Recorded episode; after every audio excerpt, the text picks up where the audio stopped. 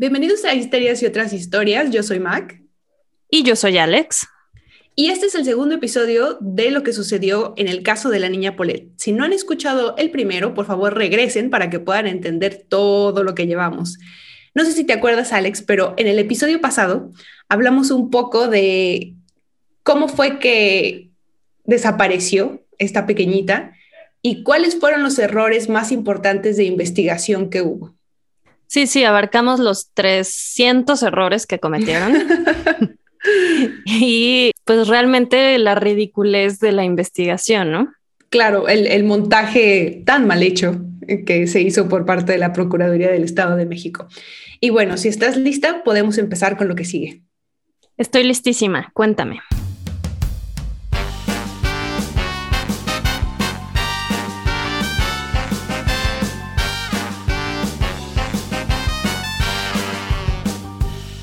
Ahora te voy a platicar la polémica que se armó alrededor de los padres. Ok. Primero, todo el mundo estaba hablando de su indiferencia, porque no se les ve llorar a ninguno de los dos, que no tienen que llorar exactamente, ¿no? Pues no saben qué está pasando en teoría, entonces, pero como que se ven fríos. Y hay una declaración de la niñera que dice, desde que desapareció la niña Paulette, la señora Lisette sigue actuando igual. Ah, sigue actuando igual que siempre, de fría y tranquila. No le he visto llorar ni estar triste. Y al señor Mauricio lo he visto un poco preocupado, pero tampoco desesperado por la pérdida de su hija. Y tampoco es muy normal que los señores lleguen al motor lobby, o sea, decir al lobby del condominio, para bajar cosas, ya que normalmente llegan al estacionamiento directamente. Esto está en uno de los reportes, es una declaración que hizo la, la, niñera de, Que bueno, he oído varios este pues podcast y he leído en algunos lugares que como que ahorita están tratando de cambiar esa percepción, ¿no? De que tienes que reaccionar de cierta manera ante una tragedia porque no todos reaccionan igual. Porque creo que ha habido casos así de que meten a la cárcel al papá eh, después de que se incendia la casa con toda su familia porque no estaba sufriendo lo suficiente y es muy sospechoso y era inocente, ¿no? Entonces creo que hay como todo un tema de cada quien reacciona de diferente manera, pero creo que sigue siendo sospechoso todavía. No, y creo que tienes absoluta razón y eso va a ser muy importante más adelante cuando hablemos de la mamá específicamente. Ok. Aquí los, lo que dicen es que, eh, y esto, los medios también como lo manejaron fue muy amarillista.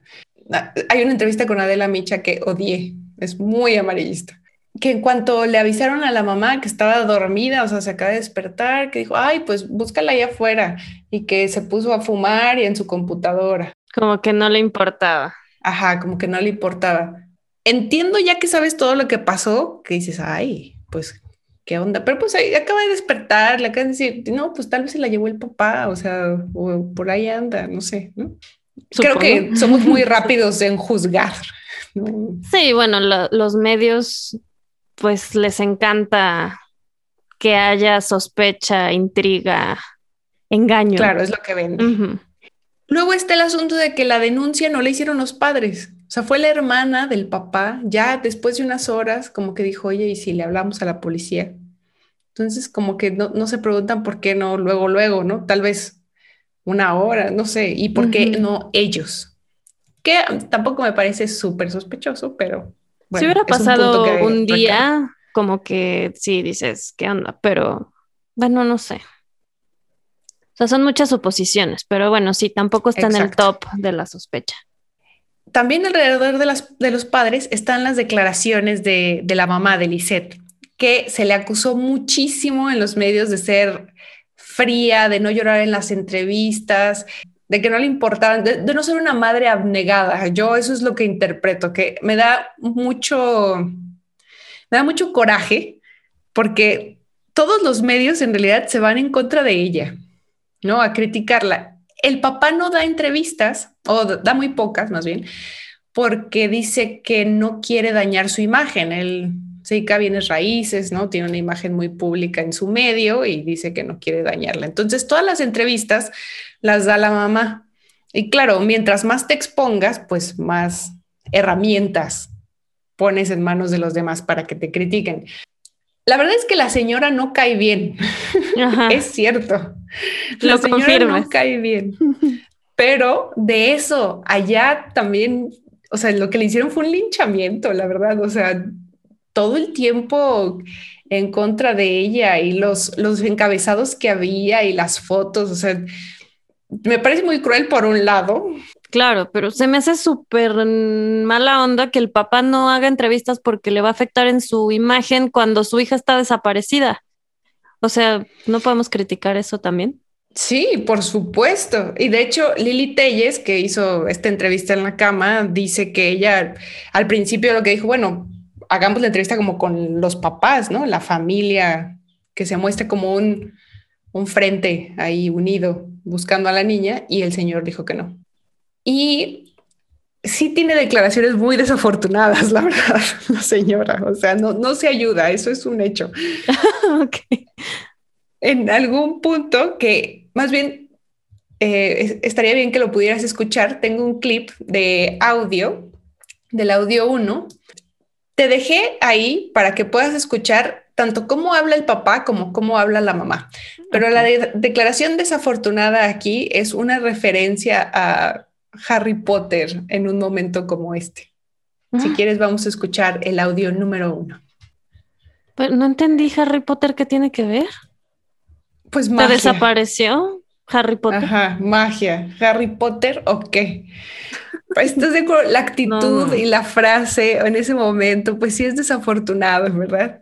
Sí, no se ayudó, como dices.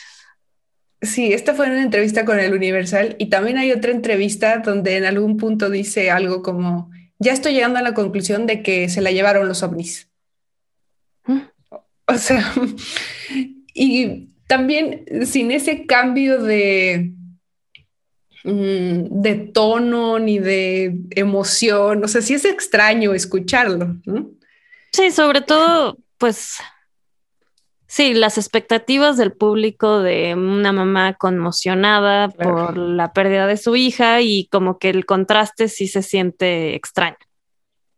Sí, nadie criticó tanto al papá, que también se ve todo tieso y sin llorar, como puede ser normal, porque no sabemos cómo reaccionamos ante una situación así, ¿no? Sí. Pero se fueron todos en contra de la mamá siempre. Ahora, hay otro audio que fue muy polémico, que salió a la luz, es el audio número dos, eh, que es una llamada que grabaron de la mamá, una llamada telefónica de la mamá a la hija mayor. O sea, la mamá dice, no vayas a decir nada, solo di que estamos muy tristes porque mi hermanita se perdió y es todo lo que tienes que decir. Y la niña pregunta, ¿por qué mamá? Dice, es todo lo que tienes que decir, mamita, porque si no empiezan a malinterpretar las cosas, nos pueden acusar de que nosotros nos la robamos o de que tú le empujaste afuera para perderla. Entonces mejor no digas nada, ¿ok? Porque no sabemos nada. Esa es la transcripción. Esto lo grabó la Procuraduría y lo sacaron a los medios. ¿Y cómo lo grabaron? O sea, estaba... ¿Cómo grabaron eso? Eh, según yo, esto fue mientras ella estaba arraigada y le llamó a la mm. niña. Bueno, primero que nada, error, ¿no? Pero, o sea, aparte, qué manera de traumar a la otra niña, ¿no? Sí. decir eso de que pues las formas. ¿no? Ah. Sí, como no quiere que diga nada y su forma es asustarla, ¿no? van a decir que fuiste tú, entonces no digas nada. Entonces, esto también, cuando se filtró a los medios, pues la opinión pública dice, bueno, esta señora loca que, o sea, como que, que, algo tenía que ocultar. Eso era la principal sospecha. ¿no? Esto sí, la verdad, o sea, yo también hubiera pensado eso. Sí. Y la última declaración que también se filtró, porque esto fue durante la evaluación psicológica de, de la mamá de Lisette, ella, te, voy a leer el pedazo, ¿no? La cita de lo que dijo. Está hablando Lisette. No sé qué sentir. Además, procuro estar fuerte, aunque por dentro estoy hecha pedazos, estoy destrozada. De nada sirve que esté aquí tirada en un sillón como Magdalena llore y llore. Sé que eso no me va a devolver a mi hija y que pase lo que pase, la vida sigue. Además, si llegara a perder a Paulette, me queda otra hija. Yo sé que va a aparecer. Yo estoy metida en eso del tarot, lo estudié dos años y algo me dice que va a aparecer sana y salva. Entonces, digamos que la parte de si llegara a perder a Paulette, me queda otra hija, No lo cayó bien. agarraron Sí. también. No. No cayó bien, en efecto. O sea, tantas cosas que mencionar, pero eso innecesario completamente decir, decir, o sea, decir eso, ¿no? O sea, sí, Sí, es como completamente. muy que extraño. No podemos saber cómo, cómo lo dijo, no, bueno, al menos yo no encontré un audio. Esto está en el libro de Martín Moreno, Mm. que es el- la transcripción, parte de la transcripción de la evaluación psicológica.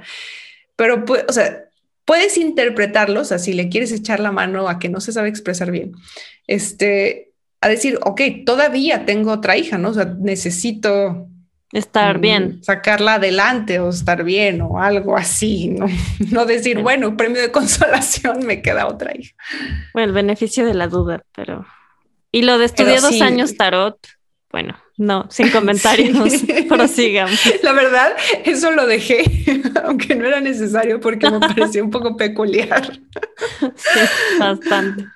Entonces, última polémica de los padres y la más importante. Mm, Es una guerra de señalamientos. Estaban, de, esto es de acuerdo al libro de Martín Moreno, estaban, antes de que los arraigaran, los estaban interrogando en el condominio, en el departamento, en cuartos separados. Y Lisette dice, yo sé dónde está Paulette y también sé quiénes la desaparecieron. Fue mi esposo Mauricio. Mm, Estaban ahí dos de los del Ministerio Público y fue, o sea, ¿qué? Entonces, todo esto es un montaje Un que está pasando. Entonces, van con el, el papá y Mauricio dice, sí, yo sé dónde se encuentra Paulette y solamente se los diré si me ayudan de forma legal para que yo no tenga ningún problema con la justicia. Tengo el temor de irme a la cárcel, estoy desesperado. Ay, no, bueno, culpables, ¿no? Después, Lisette dijo, él lo planeó todo. Y regresan con el marido y le dicen, su esposa lo acusa de haberlo planeado todo.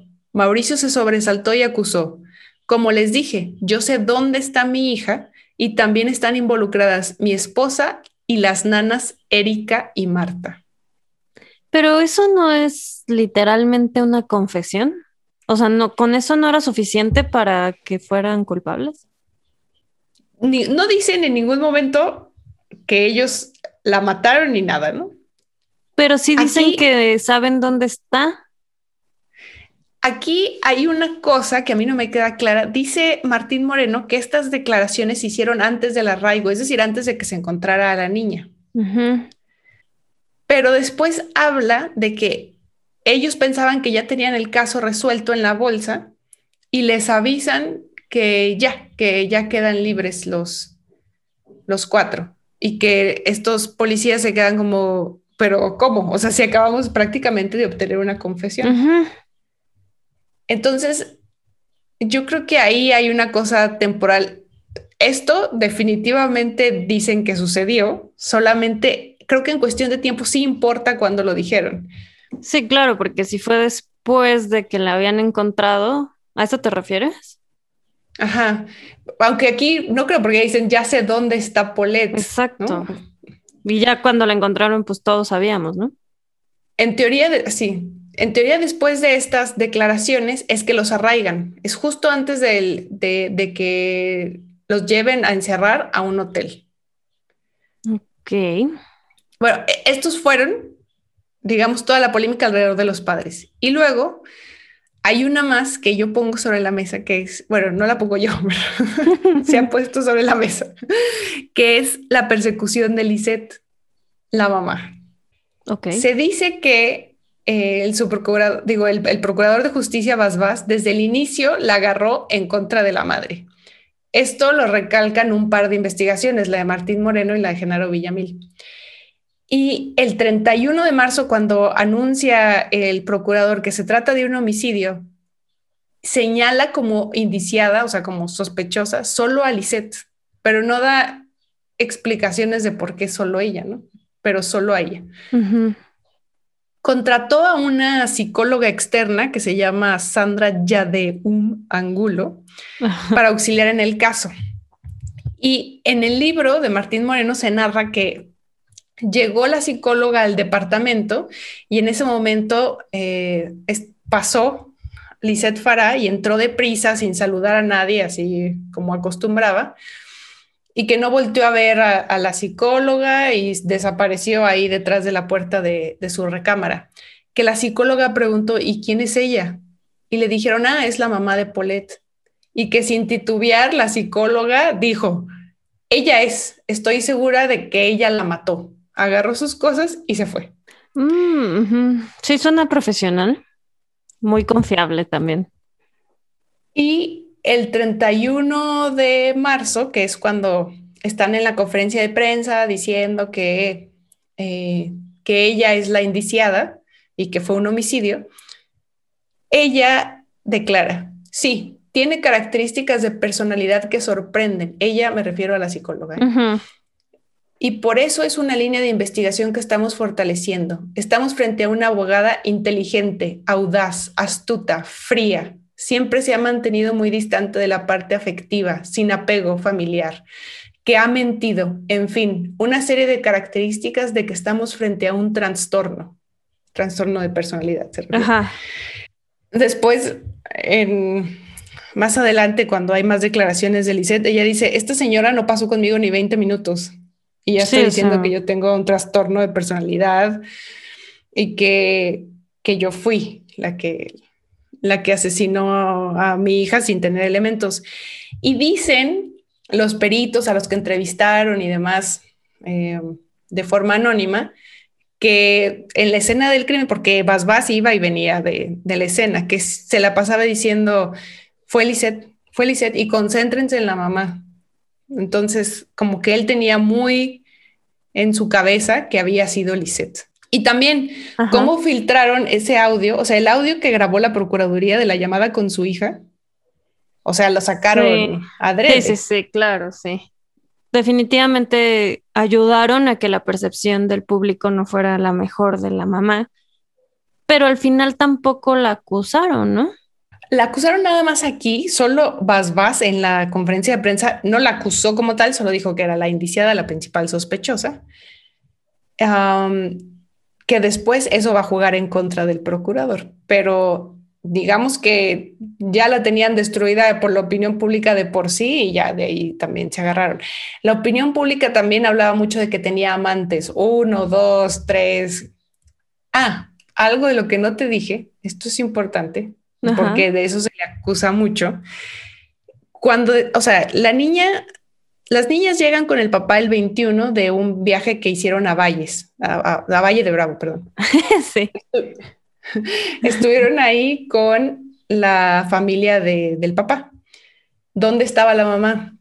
La mamá se había ido de fin de semana largo a Los Cabos a festejar el, cumpleaños de su mejor amiga, Amanda de la Rosa y regresó el 21, ¿no? Pero esta madre desnaturalizada se fue de viaje a Los Cabos a pasar, dicen, los días con su amante. Pero eso lo inventaron o había pruebas. No, no, no, esto lo, lo dijo la, eh, fue la declaración de la mejor amiga de Amanda de la Rosa. Ah, no, pues qué buena la amiga. Mejor ¿eh? amiga declara, dice o sea, esto no lo puse aquí como dentro de la investigación porque parece más chisme, pero a la amiga le encontraron marihuana en la cajuela del carro. Entonces la, le empiezan a interrogar.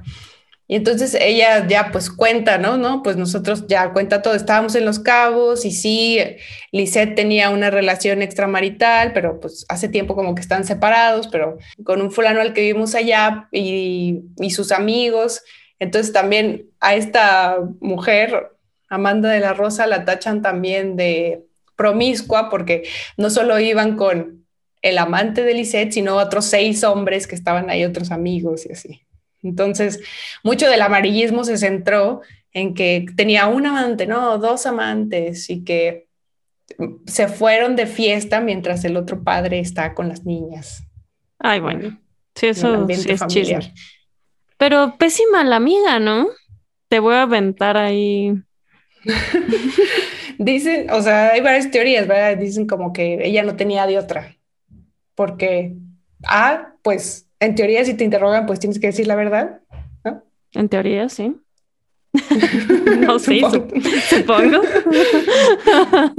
¿Tú me echarías así de cabeza? Pues quiero pensar que no, pero no sé. imagínate. Nunca me han encontrado marihuana en la cajuela, no sé.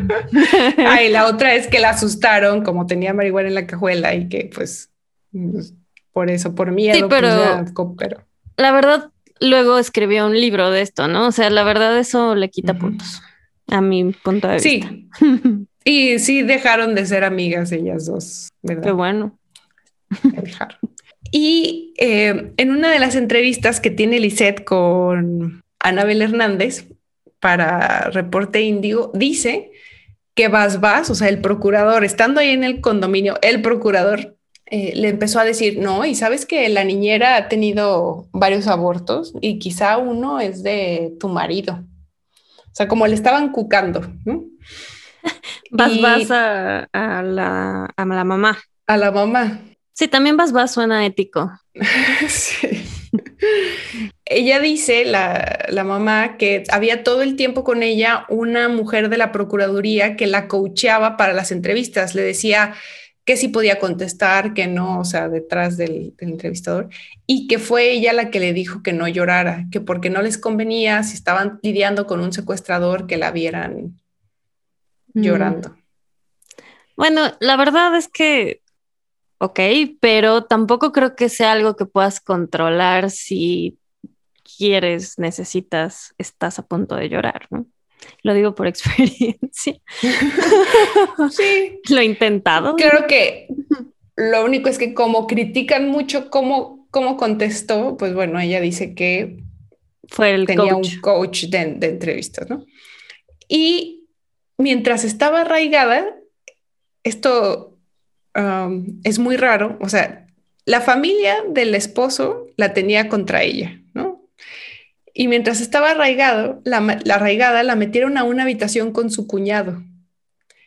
Y el cuñado le empezó a decir, ya dinos dónde está la niña, le ofreció dinero para que se fuera del país y le dejara a las niñas. Después entró su cuñada y le empezaron a decir que era una bruja, la agredieron física y verbalmente o sea, que la jalaron de las greñas, que la golpearon en las piernas.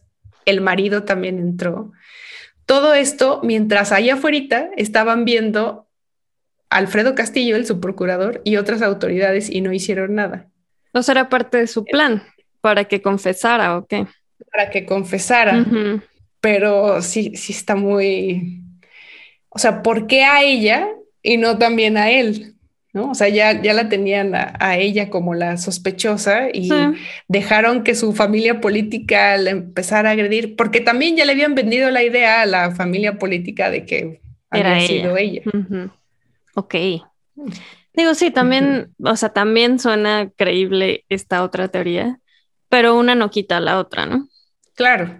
O sea, porque también en algún punto, Lisette, en las entrevistas, la mamá dice, sí, también jugaron con la mente de él, ¿no? O sea, como que les estaban ahí sembrando dudas a uno, a otro. Ahí le dijeron que ella había sacado un bulto, que había un video donde ella había sacado un bulto de la casa o metido un bulto, pero el video nunca lo enseñaron, no existió y así.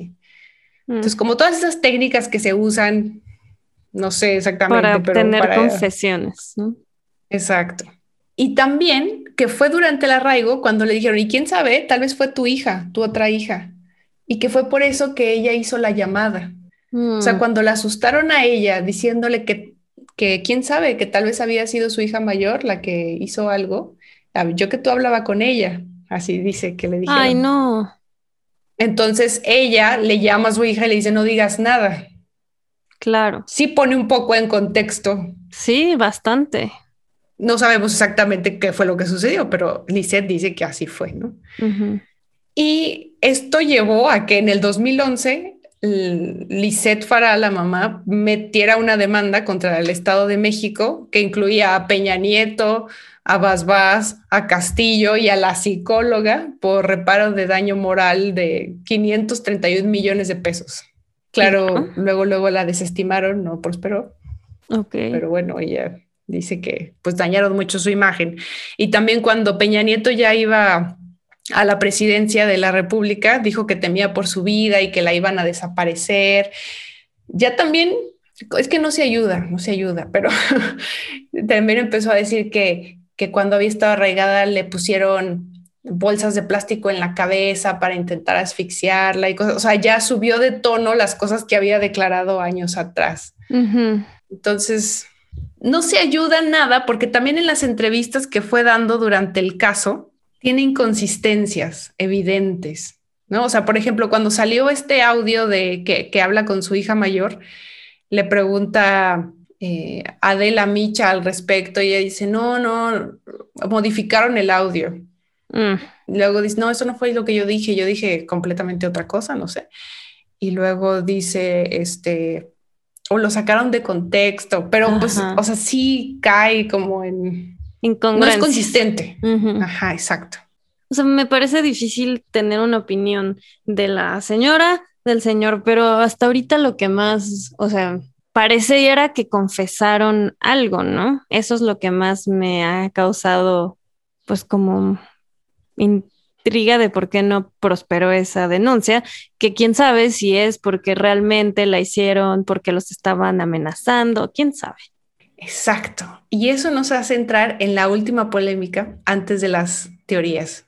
Ya queda poco, queda poco. Esta última polémica es el entramado político que hay detrás de todo esto. Porque esto, esto sí lo, lo tratan varias investigaciones, pero sobre todo la de Genaro Villamil. Te voy a decir de estos personajes que están aquí, un poco así rápido cuáles son sus lazos. Son muchos nombres, pero espero que más o menos quede, quede claro. El secretario de gobernación en esa época del Estado de México era Luis Miranda Nava, compadre de Enrique Peña Nieto, que era el gobernador.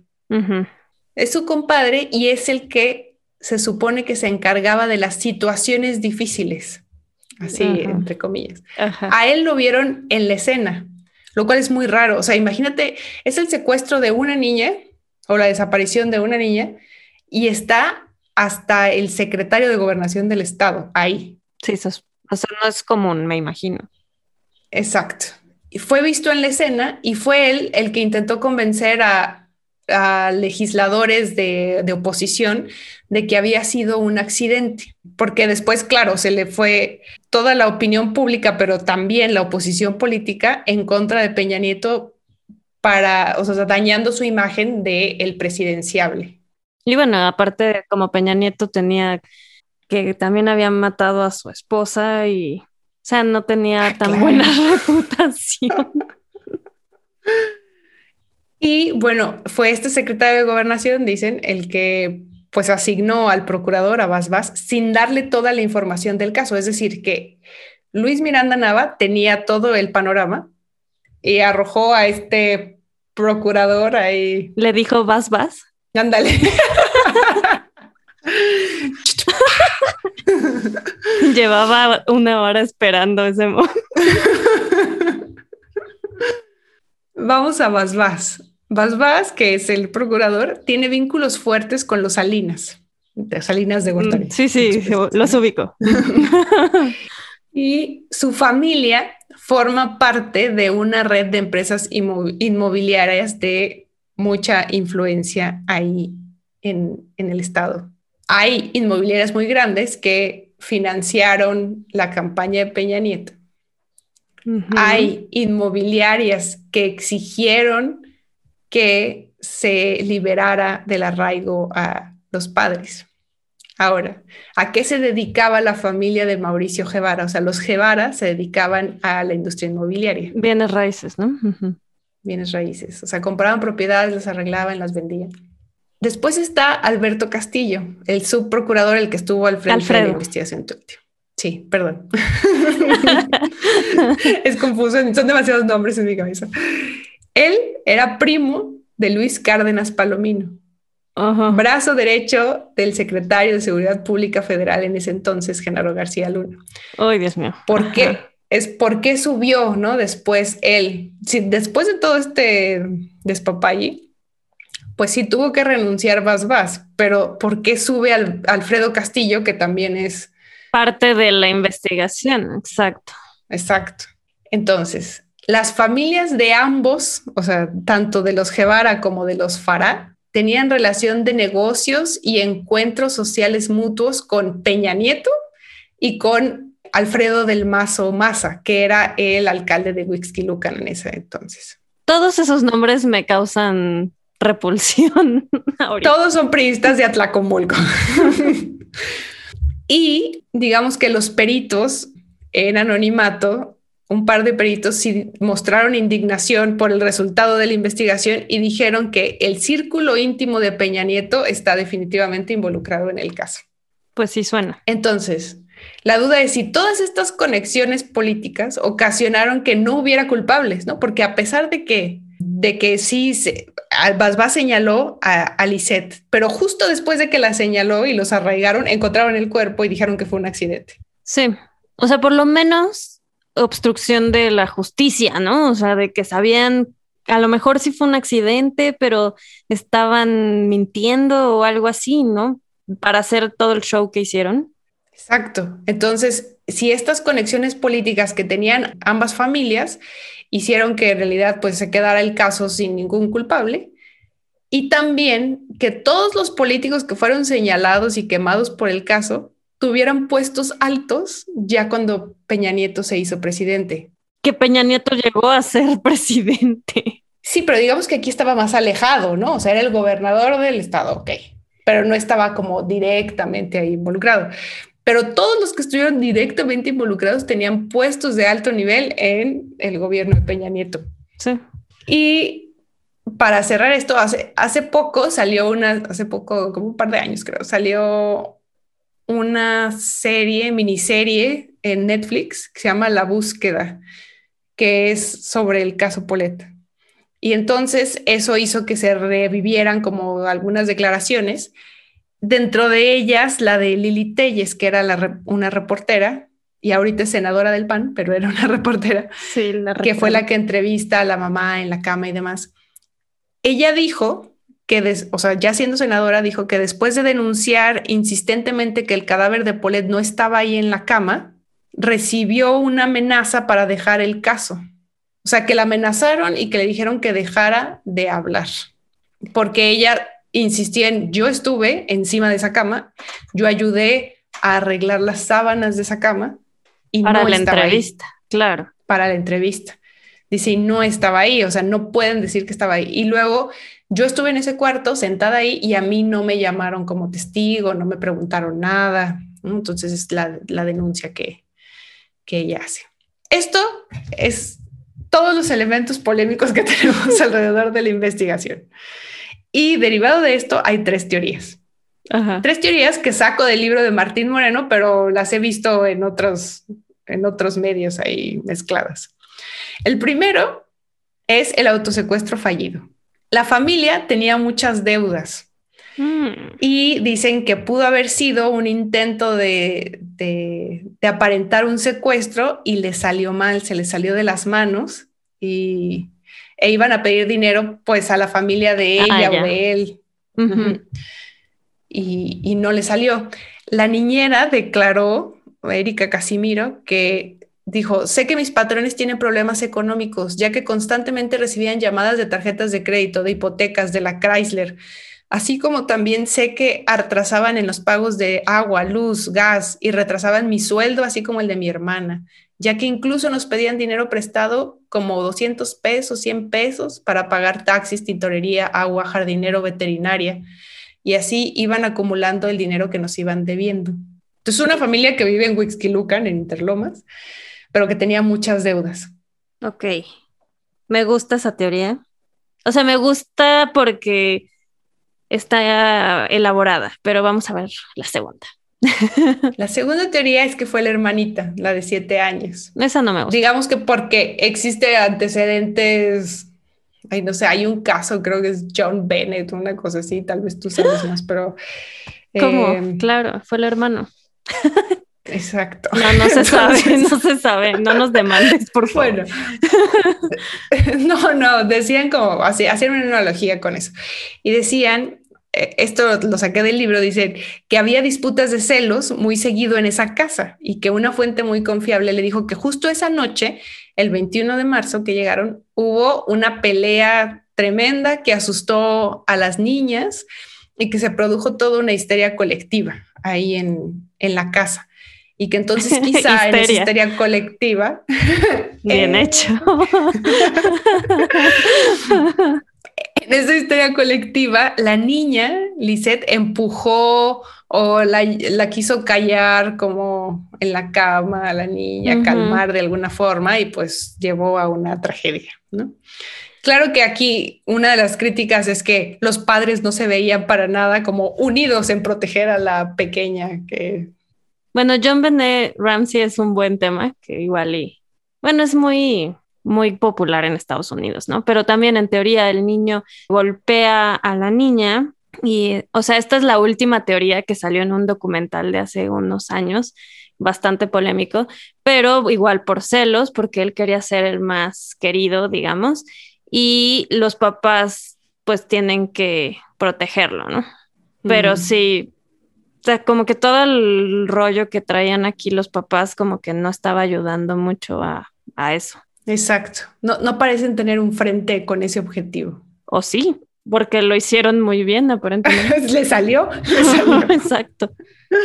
La tercera teoría la saca un reportero de Radio Asir que se llama Mario Ibarra Lizárraga, que a mí no me convence, pero ahí te va. Lisette tenía un amante en el edificio, dos pisos arriba. Mauricio normalmente no subía al departamento con Lisette, pero ese día subió y el amante fue a esconderse a la habitación de Paulette. Para que no gritara, le tapó la boca y la asfixió. Y entonces intentaron aparentar un secuestro, pero por las cámaras de vigilancia no pudieron.